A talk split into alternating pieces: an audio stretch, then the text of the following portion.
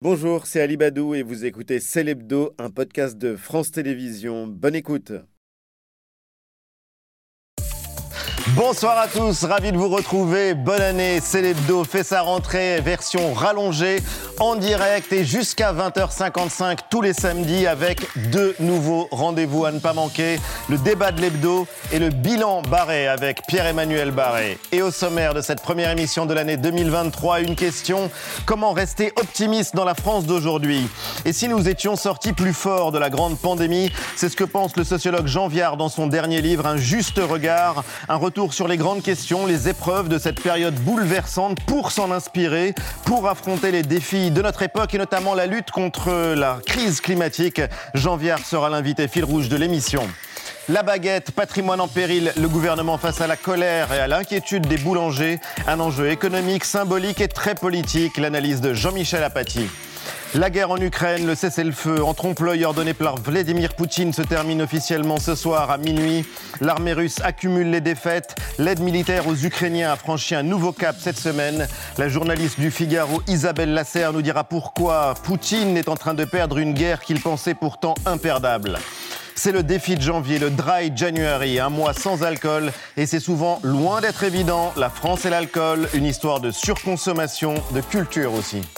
Vous buvez combien de verres en moyenne Euh, je bois à peu près un litre de vin par jour. Ça dépend, 3, 4, 5, 6. C'est- une, une habitude bien française. Quand on se rencontre entre copains, on va boire un coup. January, quel bénéfice pour la santé, quel conseil pour y arriver? Réponse du président de la Fédération française d'addictologie, Amine Benyamina. Après 20h, rencontre avec trois humoristes ultra doués, Baptiste Le Caplin, Guillermo Guise et Laura Felpin.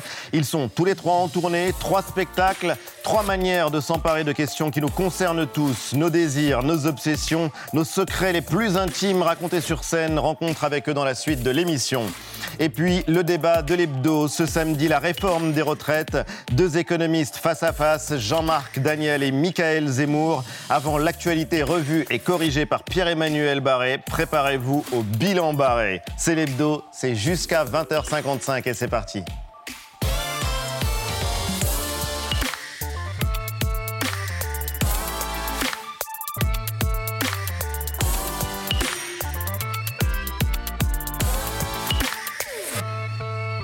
C'est l'hebdo avec toute la bande que je suis heureux de retrouver. Bonne année, Mélanie. Jean-Michel, Eva, Antoine. année. Tout va bien? Ah oui, très bien. Un invité fil rouge ce soir. Un invité fil rouge, c'est l'un de nos grands sociologues. Il a le regard juste. Jean Viard est l'invité de Célébdo. Bonsoir Jean Viard.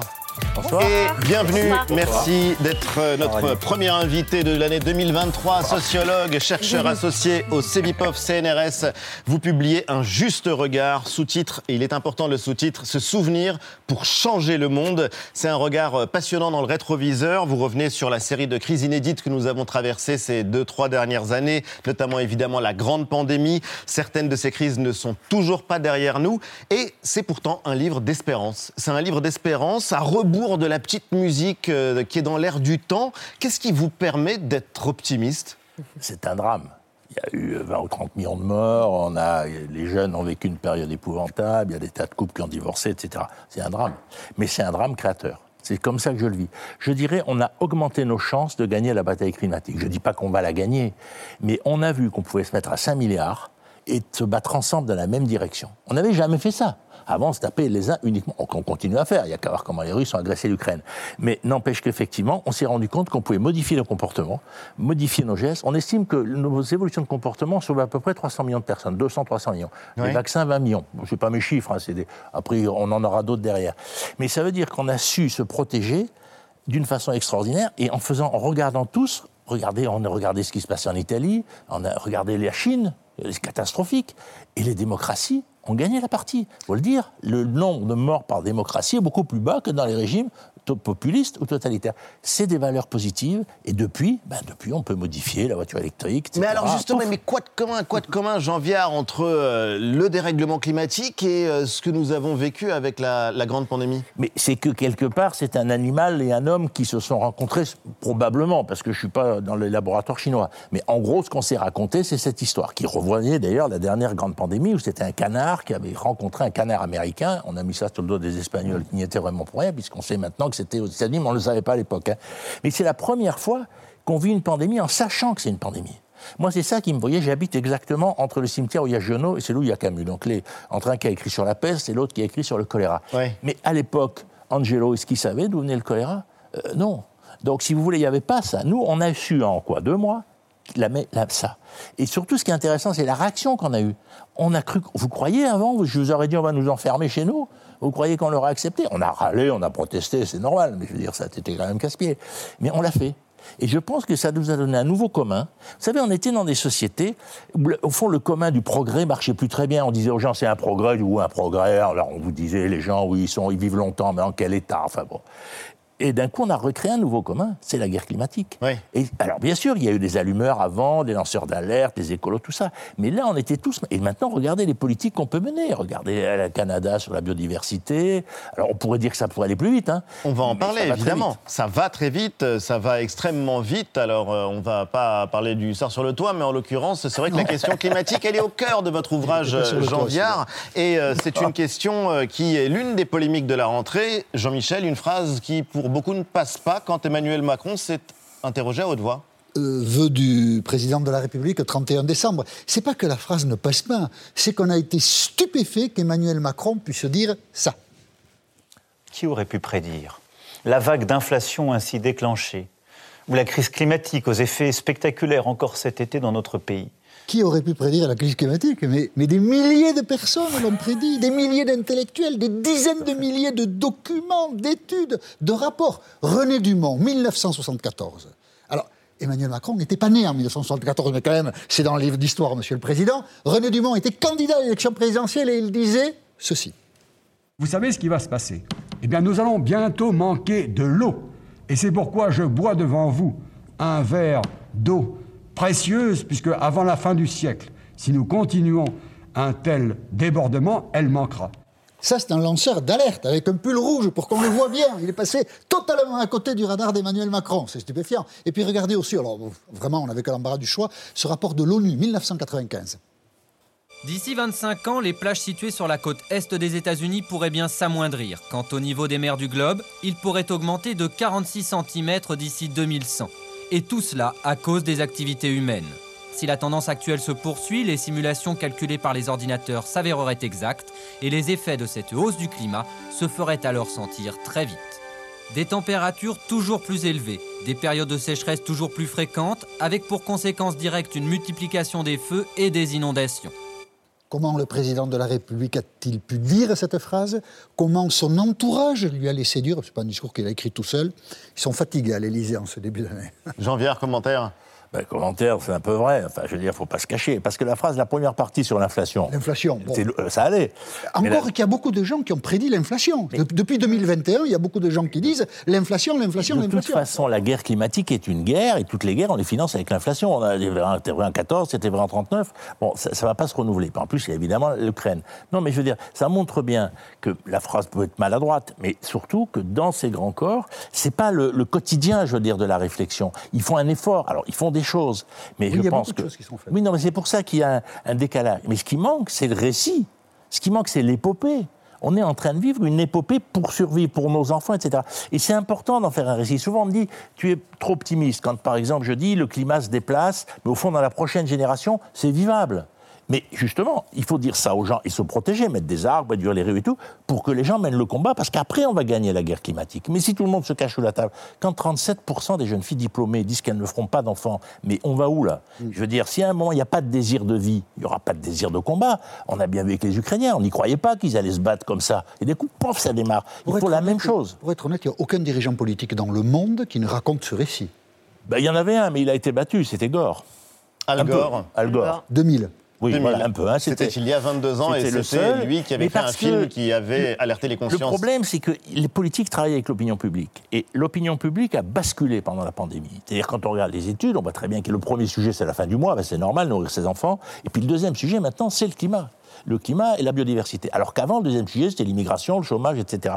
Mais l'opinion publique a basculé. Mais souvent, les politiques, ils sont derrière l'opinion Ils ont du retard. Et ils ont du retard, parce qu'ils ont été formés à autre chose, parce qu'ils ont leur réseau, etc. En ce moment, l'opinion publique est en avance sur les politiques. Et je pense qu'il faut profiter de cette opportunité pour mener cette guerre Et pourtant, on peut imaginer qu'à l'Elysée, on surveille l'opinion publique en ce moment de très très près. Elle est inflammable, la rentrée sociale, elle est tendue janvier. Avant de connaître le détail de la future réforme des retraites, Elisabeth Borne en présentera les contours euh, mardi prochain. Et ce sera le sujet de notre euh, débat dans la suite de Célébdo avec les économistes Jean-Marc Daniel et Michael Zemmour. Vous avez eu cette expression en parlant des retraites, la mère de toutes les réformes.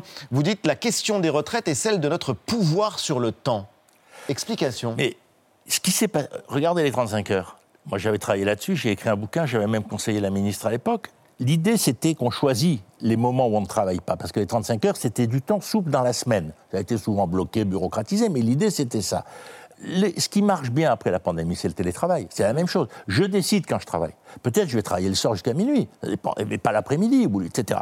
Et au fond, la question des retraites, c'est comme ça qu'il faut la poser. Qu'il y ait une logique économique, je la comprends très bien, mais il faut faire un récit où j'augmente mes choix. Peut-être que, en plus, on, a- on hérite à 63 ans. À peu près 60, 70% des Français ont un héritage. Ouais. Donc, comment mon niveau de vie, euh, peut-être que quand j'hérite, j'ai envie d'arrêter de travailler, même si j'ai pas une pension complète. Je veux dire, c'est la liberté du choix qui me semble un enjeu majeur. On est dans des sociétés où le pouvoir sur le temps est la question centrale. Avant, le temps appartenait à Dieu, et après, il a appartenu au travail. Et maintenant, le temps est à nous. C'est ça la modernité fantastique qu'on vit. Alors le là, temps est à nous. Le de Ah maître oui. euh, des horloges, euh, d'ailleurs, euh, comme se décrivait le président de la République, ce n'est pas moi, non, c'est Emmanuel Macron, mais l'opinion publique, elle est inflammable et il y a de l'incertitude. Avec des chiffres frappants qui ont été publiés par l'IFOP il y a quelques jours, 79% des Français qui pensent qu'une explosion sociale est possible dans les, dans les prochains mois, dans les mois qui viennent, avec un deuxième chiffre encore plus alarmant, un Français sur deux, une personne sur deux qui souhaiterait carrément que ça explose. Comment est-ce que vous, vous interprétez ces chiffres, Janvier Qu'est-ce que ça dit, ces chiffres-là? D'abord, si je dirais quand même que je trouve qu'on gouverne de plus en plus avec les sondages. Rappelez-vous, il y a 20 ans, Ouais. on disait toujours je ne gouverne pas avec les sondages. Mais c'est vrai qu'on ne peut pas gouverner avec les sondages. Qui a envie spontanément de travailler plus comme ça? Ah, Pour le bien commun, etc. Donc les sondages, c'est important de comprendre l'opinion publique. Mais après, il y a d'autres types de réalités. Et le rôle du politique, c'est de dessiner le chemin et de, de- de le rendre supportable ou désirable. Bon, donc c'est la première chose. Après, on est dans une période compliquée parce que il y a rarement des grands mouvements sociaux dans des moments de peur économique, de crainte de la fin du mois, etc. En plus, l'inflation fait qu'il y a plein de gens qui ont des problèmes de fin de mois. Oui, mais Ça regardez ces sondages, on va revoir les chiffres. Ils se trompent, 79% des Français qui s'attendraient à une explosion Il y sociale. en avait aussi autant qui soutenaient les Gilets jaunes. Et je veux dire, les Français adorent les luttes par délégation. Donc il faut l'entendre. Ça veut dire qu'ils ne sont pas satisfaits. Je l'écoute et je ne dis pas ça. Mais ça ne veut pas dire qu'ils vont aller dans la rue, si vous voulez. Parole d'ancien 68 arts. Ah ben bien sûr, mais bon, on n'était pas si nombreux que ça finalement. Mais enfin, on a beaucoup parlé de nous quand même. Non, mais je le dis en souriant, avions-nous assez pris conscience avant la pandémie du rôle des anciens dans le fonctionnement démocratique et la solidarité, écrivez-vous, euh, Jean Viard, toujours à propos des retraites. Il va falloir reconstruire l'idée que les anciens ont une dimension de sages, de gardiens de la mémoire, bâtir l'âge vieux comme un âge démocratique. Pourquoi est-ce qu'on a tant de mal à penser les derniers âges de la vie dans notre société? Mais euh, vous savez, chaque génération, moi, mon père est mort à 94 ans. Il était, bon, et il a une retraite euh, 30, 40 ans. Il, il me disait, mais ça n'existait pas quand j'étais jeune. Donc, j'avais pas d'imaginaire de la retraite. Parce qu'au fond, la retraite, avant la guerre de 40, ça duré quelques années. Je vous rappelle que quand De Gaulle a, a décidé la retraite à 65 ans, 45, c'est parce qu'on lui avait dit à quel âge meurt l'ouvrier? C'est la question qu'il avait posée. On lui a vu en moyenne 65 ans. Il dit, bon, on va mettre 65 ans, parce qu'au moins ceux qui ne sont pas morts ont un petit, un petit revenu. C'est pour dire les choses ont changé. Donc, c'est difficile d'avoir l'imaginaire de la génération suivante. Regardez les corps des gens âgés aujourd'hui. C'est ceux qui ont commencé à travailler dans les années 70. Mais les retraites dont on parle, c'est pour des gens qui ont commencé après. Moi, je suis un adepte de Manitou. J'adore le Manitou. Cet objet qui permet de tout porter sur les chantiers. Oui. Moi, j'ai travaillé un peu sur les chantiers. Donc, je- quand j'étais jeune, on portait les sacs de ciment sur l'épaule. Donc. Donc, tout ça est en pleine transformation. Mais il n'y a pas de récit, je suis d'accord. On a à peu près difficilement construit une classe jeune, considéré qu'en gros, il y a une jeunesse. Bon, encore qu'on ne lui a pas donné statut juridique. Moi, je voudrais que tous les jeunes aient le statut d'étudiant pour qu'ils soient tous en train d'apprendre la vie, y compris en termes de sécurité sociale. Mais il n'y a pas de réflexion sur les personnes âgées.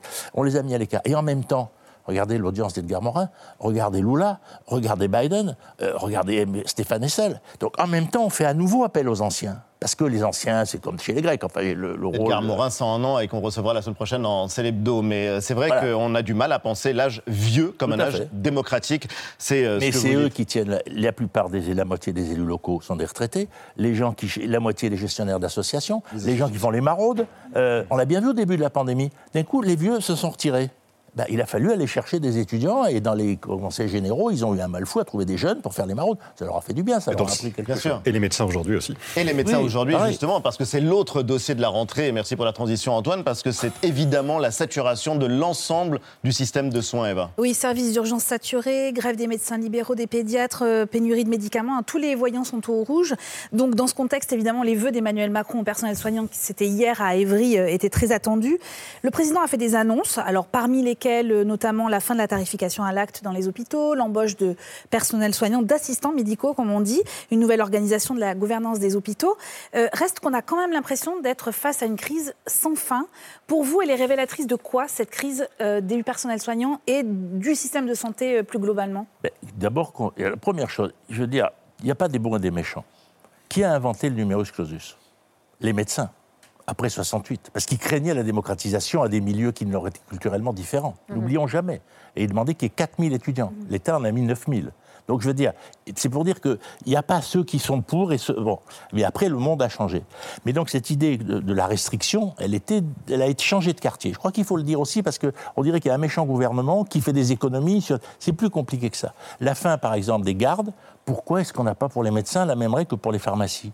Pourquoi est-ce que ça fait pas 30 ans que les infirmières font les vaccins pour la grippe? C'est bien parce qu'on a voulu les garder. Donc il faut remettre à plat les relations entre tous ces corps et leur respect. C'est compliqué la médecine dans un hôpital. Vous avez des gens qui sont à paye payés au SMIC et à côté un type qui gagne des dizaines de milliers. Et ils travaillent tous les jours ensemble. Donc il y a là un enjeu essentiel de fond. Mais la question du respect, vous vous souvenez, on se souvient tous évidemment que les médecins, les soignants, ils étaient en première ligne, comme Tout on fait. disait pendant la grande pandémie. Tout vous y fait. revenez d'ailleurs euh, assez longuement, on les applaudissait tous les Tout soirs. Vous comprenez aujourd'hui ce sentiment d'abandon qu'ils ressentent? Non, mais je, comprends très bien ce sentiment d'abandon parce qu'on est dans une grande transformation. Demain, les médecins seront dans des cabinets de groupe. Demain, il y aura des infirmières, et il y aura dans les cabinets de groupe, et il y aura des secrétaires qui prendront les rendez-vous, etc. Il y a des cabinets maintenant où vous êtes reçu par une infirmière qui fait votre premier diagnostic, et quand le médecin arrive, on dit voilà, lui, il a ça. C'est un client, donc on sait ce qu'il a. Et du coup, le médecin soigne plus de gens. Il y a des tas d'innovations. Mais bien sûr que le modèle est long à transformer. Et effectivement, il y a un boulot, il y a un problème énorme d'argent, euh, de rapport entre toutes ces populations. Et puis, comme toujours en France, on est mauvais dans la prévention. Oui. Alors là, on est catastrophique. Et on est mauvais dans l'anticipation. Oui, il y a eu féminisation du monde de la médecine. Oui, les médecins sont de plus en plus des dames. Bonne nouvelle. Oui, du coup, elles défendent, je dirais, leur rôle de, maman, alors que souvent, les médecins d'avant, en gros, il y avait un médecin qui faisait 80 heures par semaine, avec une dame qu'on ne déclarait pas, mais qui était indispensable. Il y avait Madame le médecin, c'était elle qui faisait la famille. Souvent, d'ailleurs, elle répondait au téléphone, parce qu'il n'y avait pas les portables. Donc, si vous voulez, on n'a pas anticipé tout ça. On est une société qui est très nulle et on a supprimé le commissariat au plan. Je ne parle pas de ce qui existe aujourd'hui, qui est très sympathique, mais enfin, il y a 20 personnes. Mais il y avait avant une énorme structure qui essayait de faire ça. Il faut qu'on se remette à penser à l'avance. Qu'est-ce que c'est une société qui vieillit? Qu'est-ce que c'est une société où les, les- les genres changent? C'est la même question dans la sécurité. Et ça, ce sont les questions que vous posez justement. Et vous interrogez notamment sur la démocratie. La démocratie, euh, la vie démocratique, et euh, c'est l'un des enjeux sur lequel revenait le président de la République dans ses vœux. Oui, une vie démocratique qui a été euh, critiquée ces dernières années par les Gilets jaunes, peut-être encore aujourd'hui. hein, les Gilets jaunes sont descendus dans, dans la rue, par certains responsables politiques euh, également. Emmanuel Macron en a parlé donc euh, de cette vie démocratique lors de ses vœux, notamment de l'unité de la nation. La confiance dans la vitalité de notre vie démocratique s'est elle aussi émoussée. Nous aurons, nous le savons, dans les mois qui viennent, beaucoup à faire. Je ne perds jamais de vue cet impératif d'unité de la nation que nous formons tous ensemble.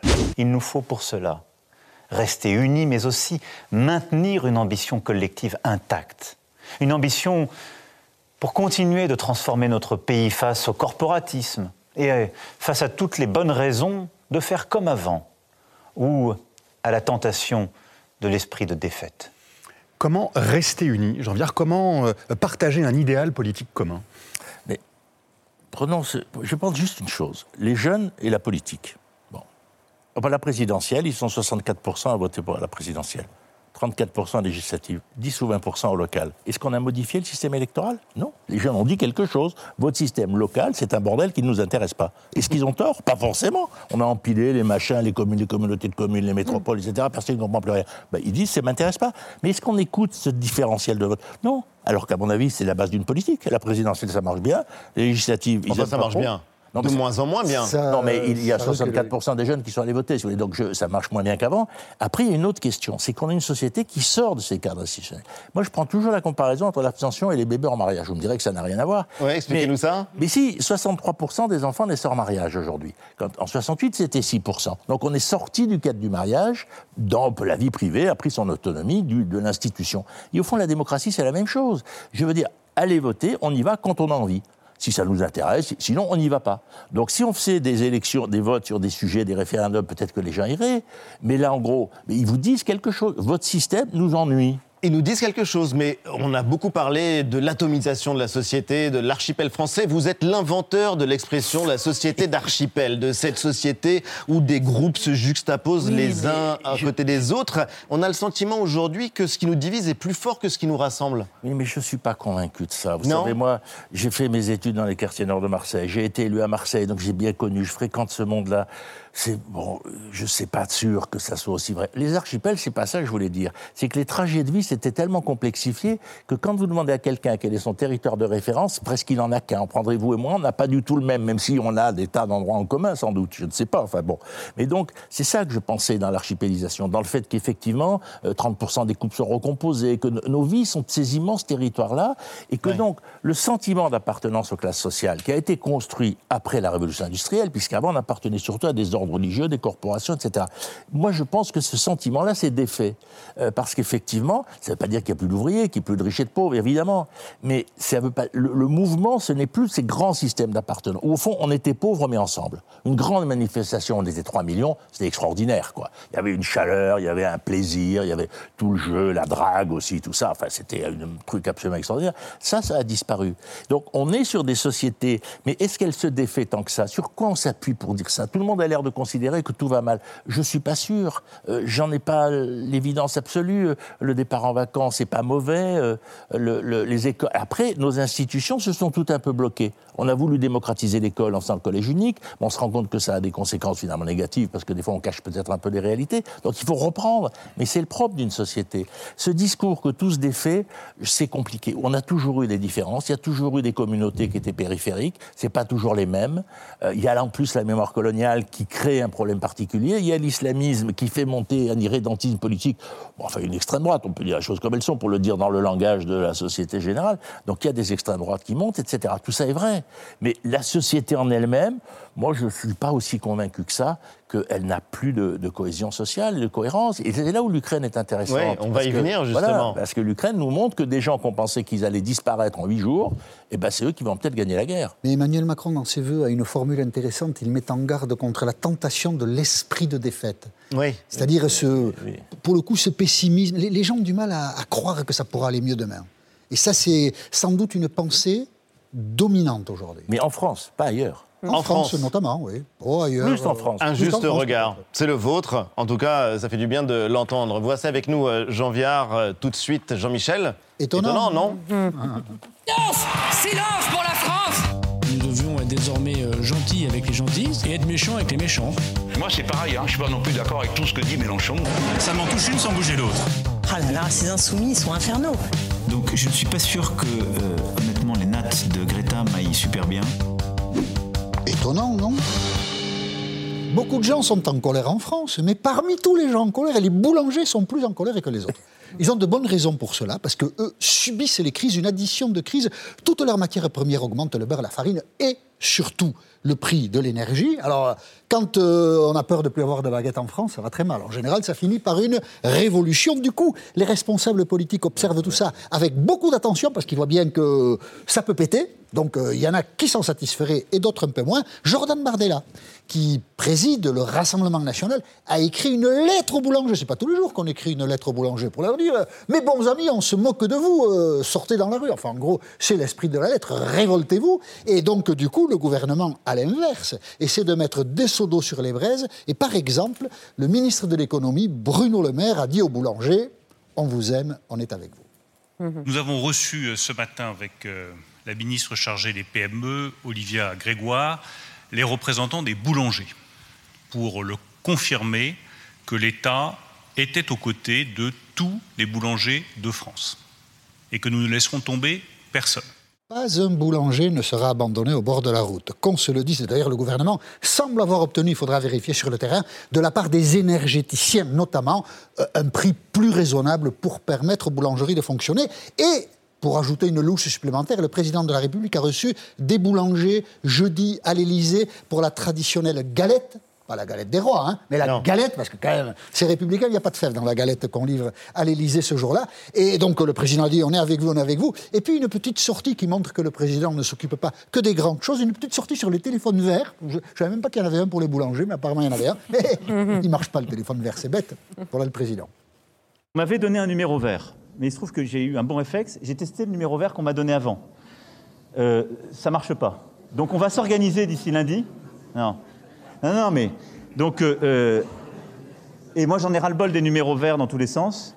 Bon, la bonne résolution de 2023, on en a ras-le-bol des numéros, verts qui ne marchent pas. Et puis, euh, il y a dans l'actualité le film Tirailleurs avec Omar Sy qui est en salle depuis euh, mercredi. C'est déjà un succès au box-office et une interview d'Omar Sy a suscité la controverse. Oui, alors c'est une interview au Parisien. On voit là l'affiche des tirailleurs en un mot. hein. Ce film raconte comment euh, des Africains qui étaient dans l'Empire ont été amenés jusqu'à Verdun pendant la Première Guerre mondiale pour euh, défendre la France. On a oublié euh, ce qu'on doit à tout un tas de gens qui n'étaient pas forcément français, il faut bien le dire. Et dans cet esprit, Omar Sy donne des interviews, et donc au Parisien, Omar Sy a dit ceci, qui sans doute n'a pas été bien compris, mais il y a des gens qui ne veulent pas comprendre non plus. L'Ukraine n'a pas été une révélation dingue pour moi. Comme j'ai de la famille ailleurs en Afrique, je sais qu'il y a toujours eu des enfants en guerre, des familles brisées, des parents qui perdent leurs gamins. Je suis surpris que les gens soient si atteints. Ça veut dire que quand c'est en Afrique, vous êtes moins atteints. En fait, Omar Sy dit quelque chose qui est juste, mais qu'on ne dit pas en général. Bien sûr que la douleur, quand elle est loin, nous touche moins que quand elle est près. Et qu'une guerre sur le continent européen, ça nous a surpris parce que nous pensions que ça n'arriverait plus en Europe. Ça arrive ailleurs parce qu'au fond, ailleurs, ils sont moins intelligents que nous, Européens. Et donc, euh, c'est ce- cette pensée qu'Omar Sy, qui est assez, elle est juste et assez banale au fond, a dit dans Le Parisien. Et alors là, rafale derrière, vous allez entendre deux, trois personnalités du monde politique. Et il faut bien le dire, gentiment en ce début d'année. Certains racontent n'importe quoi. On les écoute. 58 militaires de Barkhane, français, sont morts au Sahel pour essayer d'y ramener la sécurité. Et j'ai été blessée pour ces familles d'entendre que les Français ne s'intéresseraient pas au conflit en Afrique. Je crois que ça n'est pas vrai. Monsieur Omar Sy, combien a-t-il accueilli de réfugiés africains dans sa villa? C'est facile de donner des leçons aux Français. Sa famille a bénéficié, et c'est normal, des allocations familiales. Il dit lui-même que c'est grâce à ça qu'il s'en est sorti. Il fait un métier qui est largement subventionné par euh, l'argent des Français. Il s'en va aux États-Unis, paye ses impôts là-bas et il nous critique. Oui, compris. franchement, j'aime pas beaucoup ça. Vous voyez, on, on parle de la villa d'Omar Sy, on s'en moque un peu, on parle des allocations familiales qu'ont touché ses parents, ce qui est un peu minable. Et puis, même Nathalie Loiseau qui parle des 58 morts de, de, de- de l'opération Barkhane. Barkhane. En fait, ça n'a rien à voir. Si euh, la France a été au Mali, c'est pour éviter que l'État malien ne tombe aux mains des djihadistes. Il s'agissait peut-être de sauver l'État malien, mais aussi d'assurer notre sécurité, parce qu'elle était menacée. Bref. On a tout mélangé et Omar Sy est intervenu après son interview du Parisien sur RTL et il a sans doute eu raison de dire qu'il ne répondrait à personne. On écoute Omar Sy. Je n'entrerai pas dans le jeu de devoir me justifier, raconter ou d'expliquer ce que j'ai dit. Ce que je l'ai dit, je l'ai dit en français. Et euh, donc ceux qui ne savent pas lire, ne comprennent pas le français, qui retournent à l'école. C'est assez vrai. Il l'a dit en français et c'était assez clair. C'est parfait, pas la peine d'y revenir. En revanche, euh, la boulangerie, la boulangerie, et c'est vrai, les boulangers en colère, la baguette qui est inscrite au patrimoine universel de l'UNESCO depuis quelques mois maintenant, Jean Viard.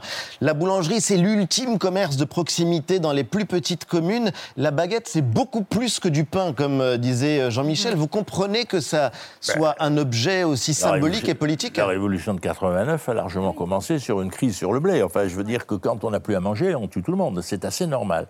Après, si vous voulez, je ferai deux remarques. La première, c'est que il faut qu'on réapprenne que la guerre fait partie des sociétés.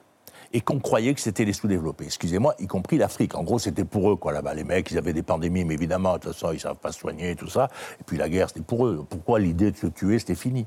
La guerre est un moyen de gestion des relations entre les sociétés. Mais on a été et très surpris quand même de la guerre. Mais on a été très On a surpris. été surpris que la guerre revienne à Mais bien sûr, mais C'est ce pas une bonne nouvelle. hein, je veux dire, on avait Non, non, une vision, entends. de vision dominante. Nous, on est, on est- c'est- pour nous, c'est fini. On pensait qu'on avait appris. Et puis les autres, bah, il faudrait qu'ils s'y mettent. C'est vrai. ben, c'est pas vrai. Bon, ça, c'est la première chose. La deuxième chose, les boulangers, vous avez tout à fait raison. Mais il faut dire aussi, le Rassemblement national fait un excellent boulot sur tous ces sujets. Son prochain sujet, ça va être l'automobile et les zones à faible émission dans les villes. J'ai pris un taxi aujourd'hui, un diesel. J'ai dit, mais il, dit, oui, nous, on est dispensés de la, du délai sur le, diesel. C'est pour les autres. Alors que pour eux, j'avais tendance à penser que les voitures qui roulent beaucoup allaient passer l'électricité, et la mémé qui va au supermarché une fois par semaine, on n'allait pas l'ennuyer. Eh ben non. Il se trouve que les professionnels ont des dérogations. Donc, vous voyez, sur tout ça, vous voyez bien derrière comment l'extrême droite est en train de se saisir de ces sujets-là pour monter vers le pouvoir. Il se dirige droit vers le pouvoir. C'est extrêmement dangereux. Il laisse rien passer. Omar Sy, ils l'ont attrapé de la même manière. Alors, ce qu'il qu'il a dit est vrai. Quand on dit aux gens, il y a eu 5 millions de morts au Congo, ils disent, c'est où le Congo? Surtout qu'on ne dit plus le Congo entre-temps. Bon, Excusez-moi. La République démocratique du Congo. Je reste effectivement sur Tintin et Milou. Mais vous voyez, donc tout ça, c'est des vrais sujets d'une société qui n'a pas de récit positif porté par euh, le camp du progrès, comme on disait avant. Euh, on ne dit plus comme ça. Ça s'entretue. Et du coup, ben, il y a un récit qui serait de se refermer sur soi, de virer les mecs qui n'ont pas la même couleur. Et, Et ce vous, récit vous tenez à un récit positif et à un Mais récit. s'il n'y a pas d'horizon, il n'y a pas de chemin, et s'il n'y a pas de chemin, on ne mène pas de combat. Je veux dire, si on a tous peur, si on ne peut rien faire, si les femmes n'ont plus d'enfants, et si on n'écoute plus que des voix d'extrême droite qui disent on ferme tout, on est entre nous et tout, et on devient quoi? Une espèce de... La, la- la chance de la France, c'est le métissage. Je veux dire, Avant, on a métissé des Bretons avec des Provençaux, avec des Alsaciens, on n'avait rien en commun, même pas la religion. Maintenant, on a la chance d'être un pays métis de par l'histoire coloniale. C'est une chance énorme. Et quand on dit ça, on vous regarde en disant attention, tu vas faire monter l'extrême droite. Vous inquiétez pas, elle monte très très bien avec des discours de couardise et de faiblesse. Vous restez avec nous, Jean Viard. Tout de suite, une semaine dans le monde.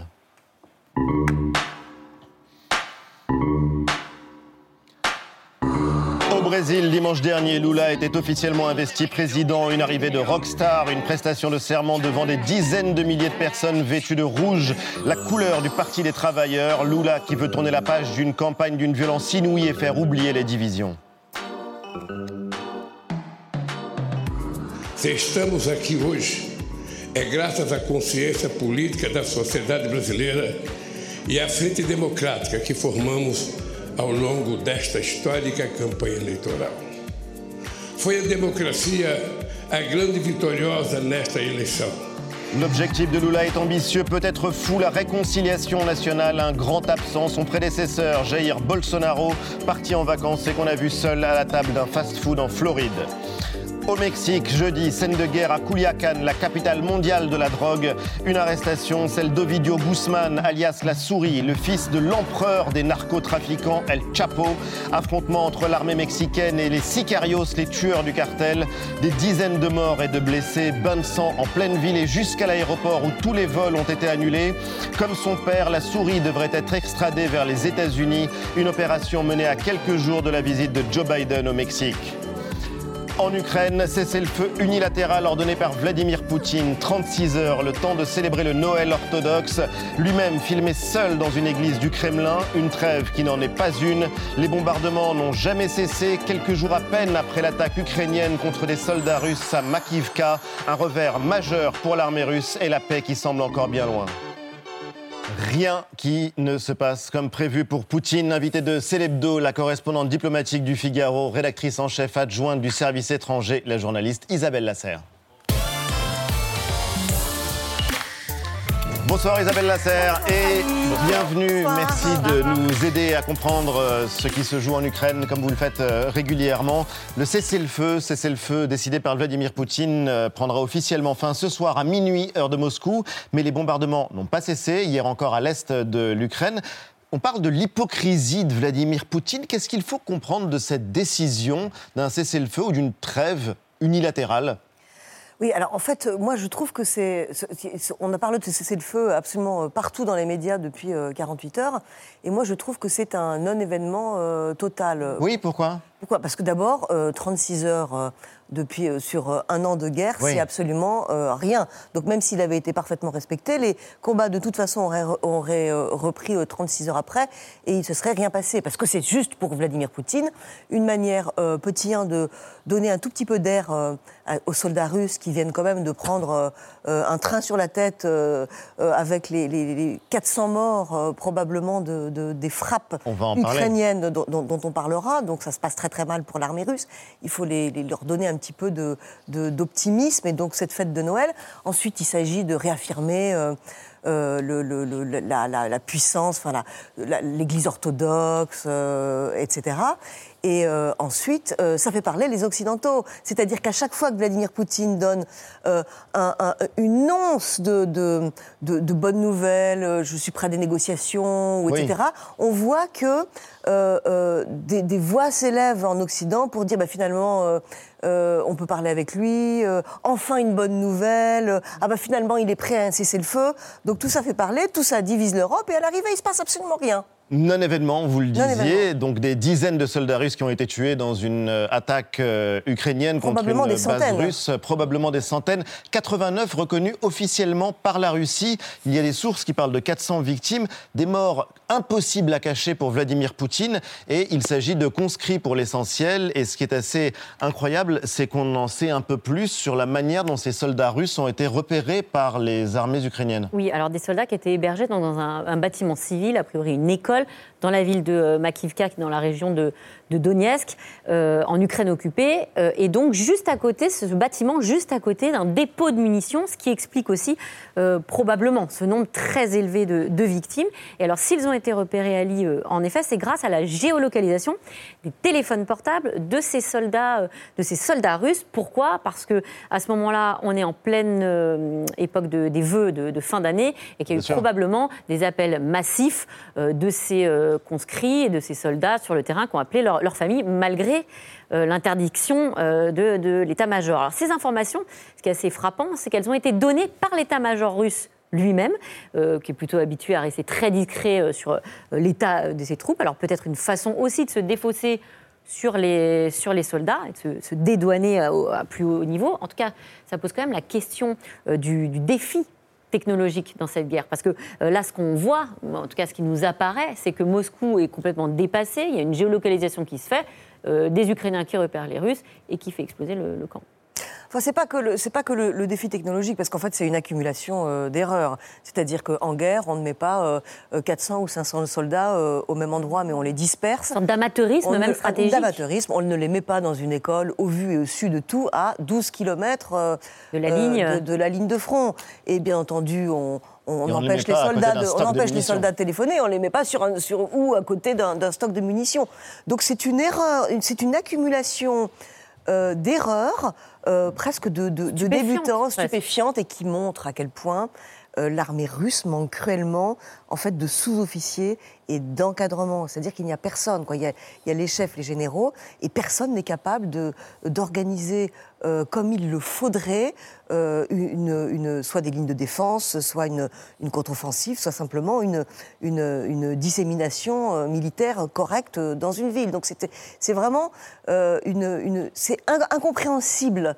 Euh, tant d'erreurs à la fois et en face on a une armée ukrainienne qui elle au contraire est de plus en plus professionnelle Mais alors, ne fait restons, pas restons en d'erreurs Russie, euh, Isabelle Lasserre. Expliquez-nous, parce que quand on est en Russie, et c'est vrai que vous connaissez euh, bien le pays, on a l'impression qu'on fait moins le procès de la guerre en elle-même que le procès de la stratégie de l'armée russe ou de la manière dont on conduit la guerre. La patronne de la chaîne RT, qui est l'un des fers de lance de la propagande du Kremlin, Margarita Simonian, a appelé à publier les noms des officiers russes impliqués euh, dans cette attaque. L'impunité conduit à de nouveaux crimes, disait-elle, et par conséquent à la dissidence publique. Et les critiques les plus vives qui se font entendre en Russie, elles sont portées par les ultranationalistes, par les bellicistes, en fait. Oui, alors pas seulement, aussi par les, les- les journalistes qui couvrent la guerre côté russe, Oui. russe euh, par, par certains blogueurs, euh, effectivement par les ultranationalistes. Donc effectivement, vous avez raison, une fois de plus, il ne faut pas prendre nos rêves pour des réalités. C'est-à-dire que notre rêve, c'est que la guerre en Ukraine s'arrête rapidement et que Poutine soit rapidement renversé. Euh, pour l'instant, ni l'un ni l'autre euh, euh, n'est prévu ou programmé dans les, dans, les, dans les semaines qui viennent. Et effectivement, et c'était comme pour la même mobilisation, on dit la population russe n'a commencé en fait à râler contre cette guerre qu'à partir du jour où les soldats étaient mobilisés, à l'automne dernier, et où les familles étaient touchées euh, euh, personnellement, c'est-à-dire qu'elles étaient obligées de participer à cette guerre. À ce moment-là, elles ont commencé à protester. Les protestations ont été assez vite éteintes, notamment parce que Vladimir Poutine a débloqué une, une enveloppe financière pour apaiser les mères de soldats et les femmes de soldats qui auraient voulu euh, en fait se rebeller et, et, protester ouvertement. Et là, c'est exactement pareil, c'est-à-dire qu'on critique le haut commandement militaire, on critique aussi le ministère de la Défense et son grand patron Sergei Shoigu, le, le ministre, mais on ne critique, on critique les erreurs de l'armée euh, russe, mais on ne critique jamais Vladimir Poutine. Donc le principe de la guerre n'est pas remis en cause. Et celui qui critique aussi euh, le commandement, c'est euh, Evgeny Prigogine, donc le, le, patron des forces Wagner, qui, sur cette histoire... L'armée privée, on va y venir voilà, dans, complètement, un instant. complètement soutenant Vladimir Poutine. Avec donc, ses mercenaires. il n'y a aucune remise en cause de la guerre en Ukraine. Juste, simplement, on peut quand même en déduire que des têtes vont tomber dans le haut commandement militaire, probablement. Alors, hein, une tête en tout cas, on se demande ce qu'il y a dans la tête de Vladimir Poutine depuis maintenant au moins dix mois. Élément de réponse euh, il y a quelques jours avec une enquête du Wall Street Journal. Oui, enquête passionnante euh, qu'a traduite l'opinion en France et euh, l'enquête a été publiée dans, le journal L'Opinion. Elle s'intéresse au rôle des conseillers militaires, notamment de, de, Vladimir Poutine. Vous en parliez, Isabelle Lasserre. Elle raconte l'isolement du président russe, la vision déformée euh, qu'il a du conflit, euh, vision due aux informations enjolivées qu'il reçoit de certains de ses responsables russes. Exemple avec ce que lui disait son ministre de la Défense deux semaines seulement après le début de la guerre, Vladimir Vladimirovitch tout se passe comme prévu. Mais déjà, à ce moment-là, rien ne se passait comme prévu. On était alors euh, début mars. L'armée russe devait, je vous le rappelle, être accueillie avec des fleurs en Ukraine. C'est ce que disait notamment Vladimir Poutine. Quelles conséquences, Isabelle Lasserre, cette situation, ces informations enjolivées, peuvent-elles avoir sur la suite de la guerre? Eh ben, elle, peut, elle peut enferrer Vladimir Poutine dans, euh, dans l'erreur qui fut la sienne, une erreur absolument euh, énorme le 24 février, et euh, l'entraîner à poursuivre en fait le chemin de la guerre. Vladimirovitch, tout se passe comme prévu. Tout se passe ce comme lui prévu. Dit Son ministre de la Défense que vous veniez de citer. Alors, c'est un pouvoir extrêmement vertical, et c'est là parce que, que, la situation est, est, est particulièrement dangereuse, parce qu'elle est différente de ce qui se passait à l'époque soviétique. C'est-à-dire qu'à l'époque soviétique, il y avait un politburo, et au sein de ce politburo, il y avait quand même des, euh, hommes euh, qui pouvaient influencer euh, le secrétaire général. Bah, si, après, quand même. Après Staline, si, oui. si, si. Pas, pas oui, avant. Oui. Après Staline, oui. Mais aujourd'hui, il n'y a plus de, il n'y a plus de politburo, donc il n'y a que Vladimir Poutine. Donc effectivement, vous avez vu, c'est complètement incroyable. Bon, il a été assez seul, assez isolé pendant toute la période du, du Covid, mais on l'a vu complètement seul. Euh, dans cette cathédrale. Euh, oui, en plein cœur du Noël, Kremlin, euh, tout seul, pour, tout seul les avec, avec les du Noël pompes, orthodoxe. Noël d'une très grande solitude. On l'a vu, on a vu des photos de lui en fait il y a 4 ou 5 jours avec un, un, apparent, apparemment un gilet pare-balles. Oui. En fait, donc c'est vrai qu'il est, il est, il est, assez seul, mais, mais de, toute façon, les rumeurs qui, qui, viennent du, du, du Kremlin aujourd'hui et d'ailleurs qui sont les mêmes que celles qui viennent d'Ukraine sont euh, que la, prochaine étape sera sans doute une, nouvelle mobilisation pour faire passer les, euh, les, mobilisés, les conscrits de 200 ou 300 000 euh, à 500 000 hommes et pouvoir lancer une offensive, euh, une, offensive et une contre-offensive aussi, une contre-contre-offensive au printemps ou à l'été. Donc, euh, comme une sorte de fuite en avant. Merci Isabelle Lasserre, c'est beaucoup plus clair. Vous restez euh, avec nous. C'est le défi de janvier, le dry January, comme on dit en bon français. Un mois sans alcool. Quel bénéfice pour la santé Le président de la Fédération française d'alcoolologie, il est chef du service de psychiatrie et d'addictologie de l'hôpital Paul Brousse à Villejuif, Amine Benyamina, est l'invité de Célébdo. Bonsoir et bienvenue à Dictologie. Addictologie. C'est euh, tous les produits. professeur euh, à la PHP. euh, on Les vous produits. surnomme docteur addiction.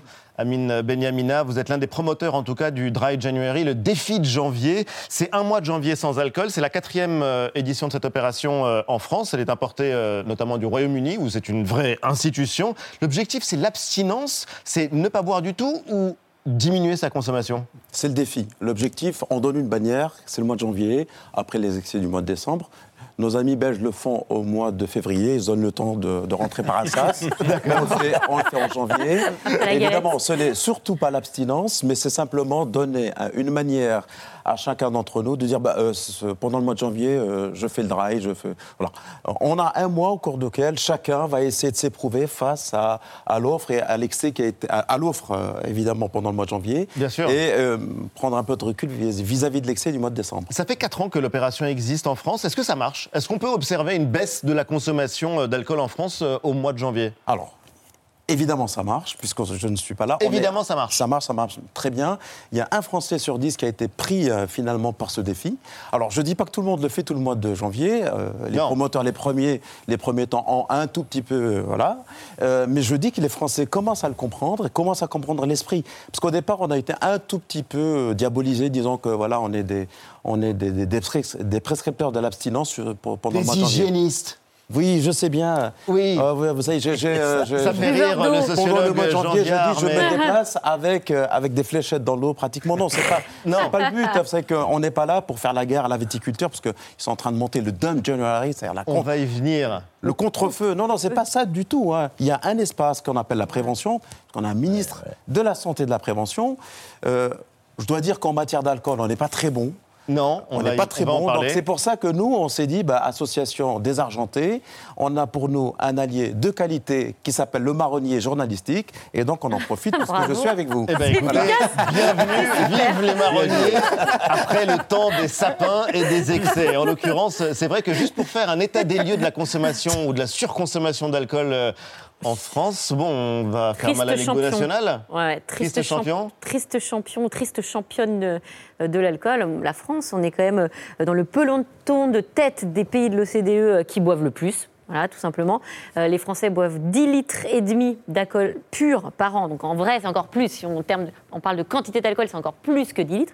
Mais c'est 10 litres et demi d'alcool pur par an et par Français. C'est l'équivalent, en gros, de 2 à 3 verres par jour. 2 à 3 verres tous les jours par Français. Mmh. Euh, Et c'est une moyenne. et c'est une moyenne. Ces trois verres-là, concrètement, c'est quoi les effets euh, euh, sur euh, le, le physique, sur la santé Bah, vous prenez de du cette poids. moyenne? Vous, vous prenez du poids parce que l'alcool, c'est du sucre. Euh, lorsque vous avez des vulnérabilités en fonction de l'âge et du sexe, vous augmentez le risque de maladies graves. L'alcool, c'est un produit toxique qui n'est pas produit euh, naturellement. Donc l'organisme, pour pouvoir s'adapter à un produit toxique, eh bien, il va développer des maladies. C'est une maladie toute simple que tout le monde connaît, c'est la cirrhose du foie. C'est par exemple, alors, je fais peur un peu, je suis désolé, mais c'est la caricature qui est la base de la pédagogie. En gros, pour que le foie puisse continuer à exister, il va se durcir, il va faire des nodules. Mais ça, c'est. Ou alors il va grossir. En gros, l'organisme n'est pas habitué. Et donc, lorsqu'il reçoit ce produit, il s'adapte. On prend du poids, on dort mal. euh, voilà, ce sont des éléments de cette nature que l'on peut éviter en baissant la quantité. L'idée, ce n'est pas de ne plus boire. Libre à vous de boire. Mais d'avoir l'information pour gérer un produit qui est toxique, qu'on le veut ou pas. Et alors, si je bois moins, je bois, mais moins Oui. Un, par, un verre par jour. Elle essaie disons. de se sauver. Au hasard, hein. Au hasard. Alors- Un verre par jour. Euh, est-ce que ça passe Et même, est-ce que ça peut être bon pour la santé? Alors là, je, Ah. fais la parole peut-être des lobbies. Vous allez nous dire Alors, si je vais vous le dire pas. tout de suite, Non, mais c'est- juste, je finis ma Ouais, phrase allez, sur. pardon. Parce que je pense à quelque chose. Ouais, ouais, On a beaucoup entendu parler de l'antioxydant. Oui. Le fait que l'alcool est un bon rouge. antioxydant, voilà, vin rouge, et que ça permettait de lutter rouge. entre autres contre Alzheimer, par exemple. Alors, je vais le dire tout de suite, et je vais me retourner comme ça pour éviter les gens du Sud-Ouest. Pour, pour que vous ayez les effets antioxydants de l'alcool, il faut prendre des litres d'alcool, et donc vous allez avoir beaucoup d'effets nocifs et très peu d'effets positifs. Vous voyez ce que je veux dire? Donc, c'est là où, très clairement, ce qui est important, c'est de baisser la quantité. On, on a des repères. hein. Les repères, c'est pas plus de deux verres par jour. Ce sont des verres de, des verres de bistrot, et pas le Pyrex à la maison. Oui. Deux Ouais. verres par jour. Deux verres par jour, donc de petits verres. Sur une période de. Pas plus de deux verres par jour. Ce sont des, des- ce sont des seuils que l'on calcule de manière statistique. Euh, Il y a des personnes qui prennent deux verres par jour. Pas plus de deux verres 14 par jour. par semaine. Oui, oui. Et avec euh, quand même une fenêtre de 48 heures et qui font des maladies. Oui, ça ne veut rien dire. Ce sont des seuils à partir desquels, statistiquement, on déclenche des risques. Et ça, c'est très important. Il y a des éléments sur lesquels on peut amener les Français à se questionner. C'est ce qu'on appelle la dénormalisation à laquelle on n'y est pas encore. hein.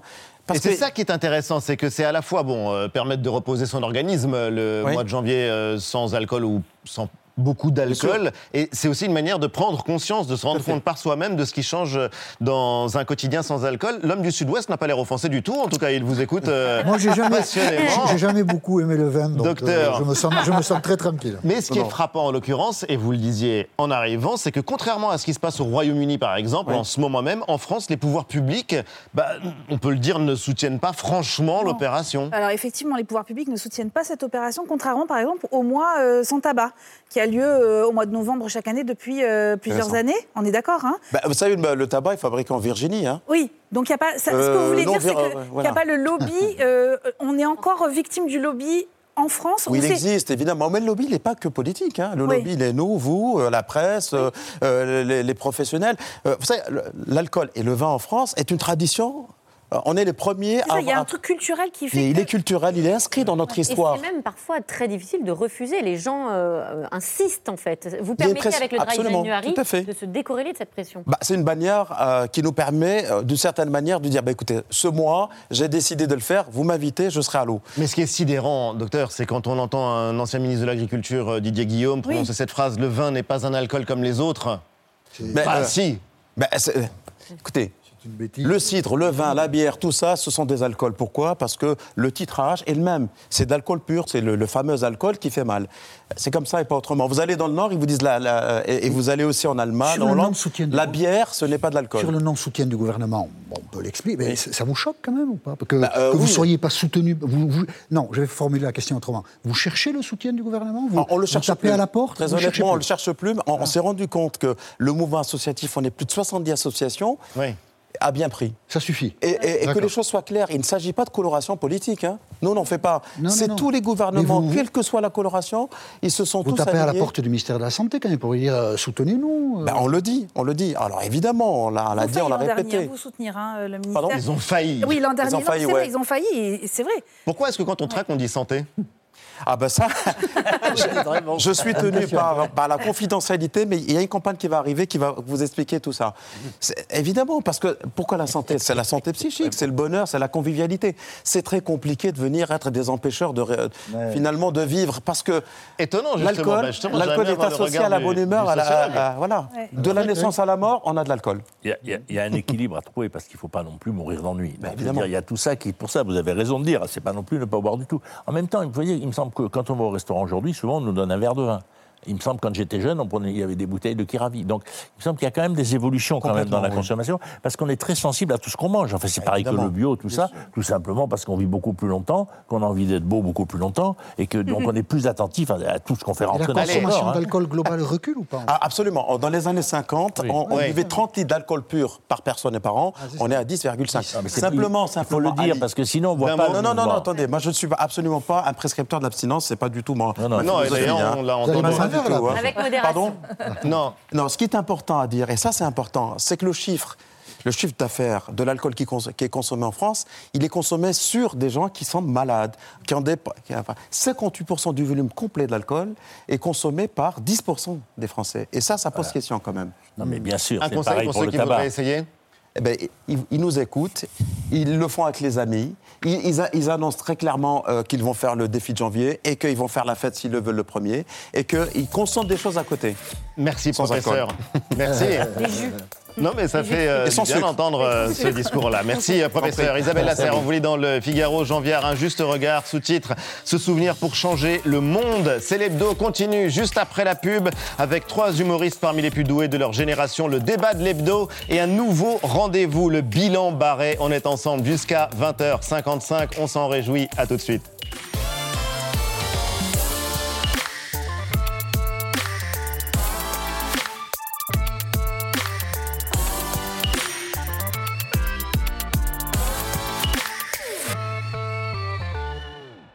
C'était Célébdo, un podcast de France Télévisions. N'hésitez pas à vous y abonner. Vous pouvez également retrouver les replays de l'émission en vidéo sur France.tv.